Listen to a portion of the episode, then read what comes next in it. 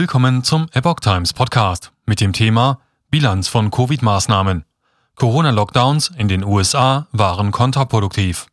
Ein Artikel von Christian Euler vom 25. April 2022. Eine kürzlich erschienene US-Studie zeigt, die Bundesstaaten mit den strengsten Regeln haben bei der Bewältigung der Corona-Pandemie versagt, während locker geführte Staaten wie Florida am besten durch die Pandemie navigierten. Das Herunterfahren der Wirtschaft und das Schließen der Schulen war mit Abstand der größte Fehler, die die Gouverneure während der Pandemie machen konnten.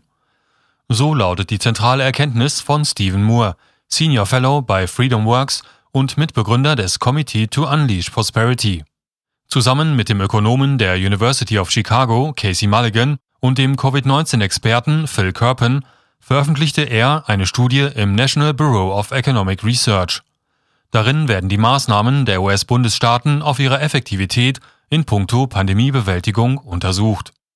Die Studie A Final Report Card on the State's Response to COVID-19 stieß auf enormen Widerhall. Selbst das Wall Street Journal, die New York Post sowie die britische Daily Mail berichteten darüber. Im Mittelpunkt stehen drei Indikatoren. Gesundheitliche Folgen, die Wirtschaftsleistung der einzelnen Staaten während der Pandemie und die Auswirkungen auf die Bildung. Republikanisch geführte Staaten schneiden besser ab. Die Bilanz lautet, US-Bundesstaaten, die ihre Wirtschaft und ihre Schulden am längsten im Lockdown hielten, schnitten nicht nur im Blick auf die Konjunktur am schlechtesten ab.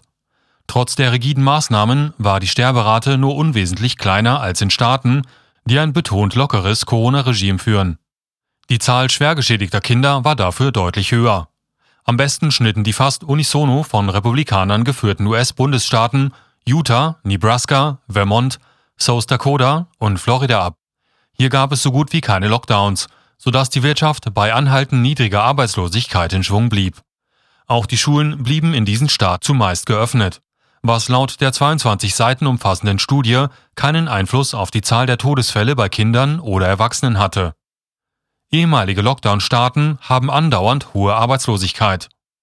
Die Staaten, die ihre Wirtschaft herunterfuhren, hatten eine um durchschnittlich zwei Prozentpunkte höhere Arbeitslosenquote als die Staaten, die keine strengen Abregelungen vornahmen, konstatierten die Wissenschaftler. Zudem verharren die Arbeitslosenquoten dort seit zwei Jahren auf hohem Niveau.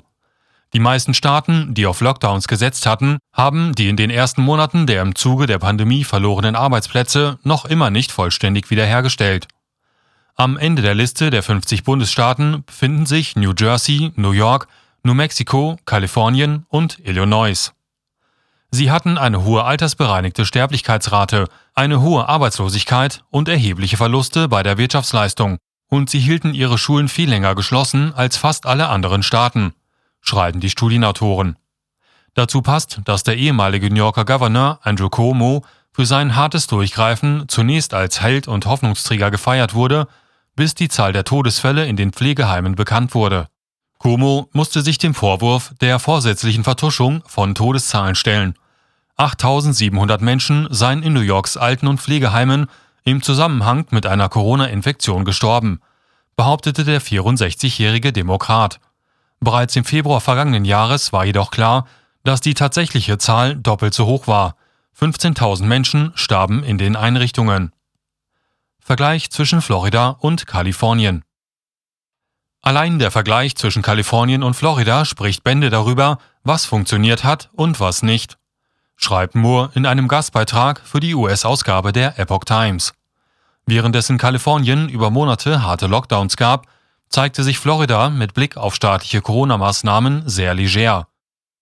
Der sogenannte Sunshine State ruinierte seine Wirtschaft mit Firmenpleiten und einer deutlich steigenden Arbeitslosenquote.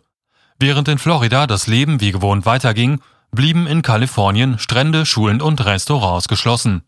Obwohl Floridas Gouverneur Ron DeSantis die Corona-Beschränkungen bereits zu einem sehr frühen Zeitpunkt der Pandemie aufhob, belegt dieser Staat bei der Sterblichkeit laut Studie Platz 28. Im Vergleich dazu lag das stark abgeschottete Kalifornien nur auf Platz 27, was die Zahl der Todesfälle angeht. Derweil lag die altersbereinigte Sterberate in beiden Staaten fast auf gleichem Niveau. Es stimmt nicht, was der kalifornische Gouverneur Gavin Newsom sagt, dass die Lockdowns in Kalifornien Tausende von Leben gerettet haben, wettert daher Studienko-Autor Stephen Moore. Diejenigen, die immer noch glauben, dass Lockdowns uns sicher und gesund halten, müssen die nahezu Null Korrelation müssen die nahezu Null Korrelation zwischen der Schwere dieser zwischen der Schwere dieser Maßnahme und der Todesrate in den 50 Staaten erklären. Moore wartet bereits seit zwei Jahren auf eine solche Erklärung, bisher vergeblich.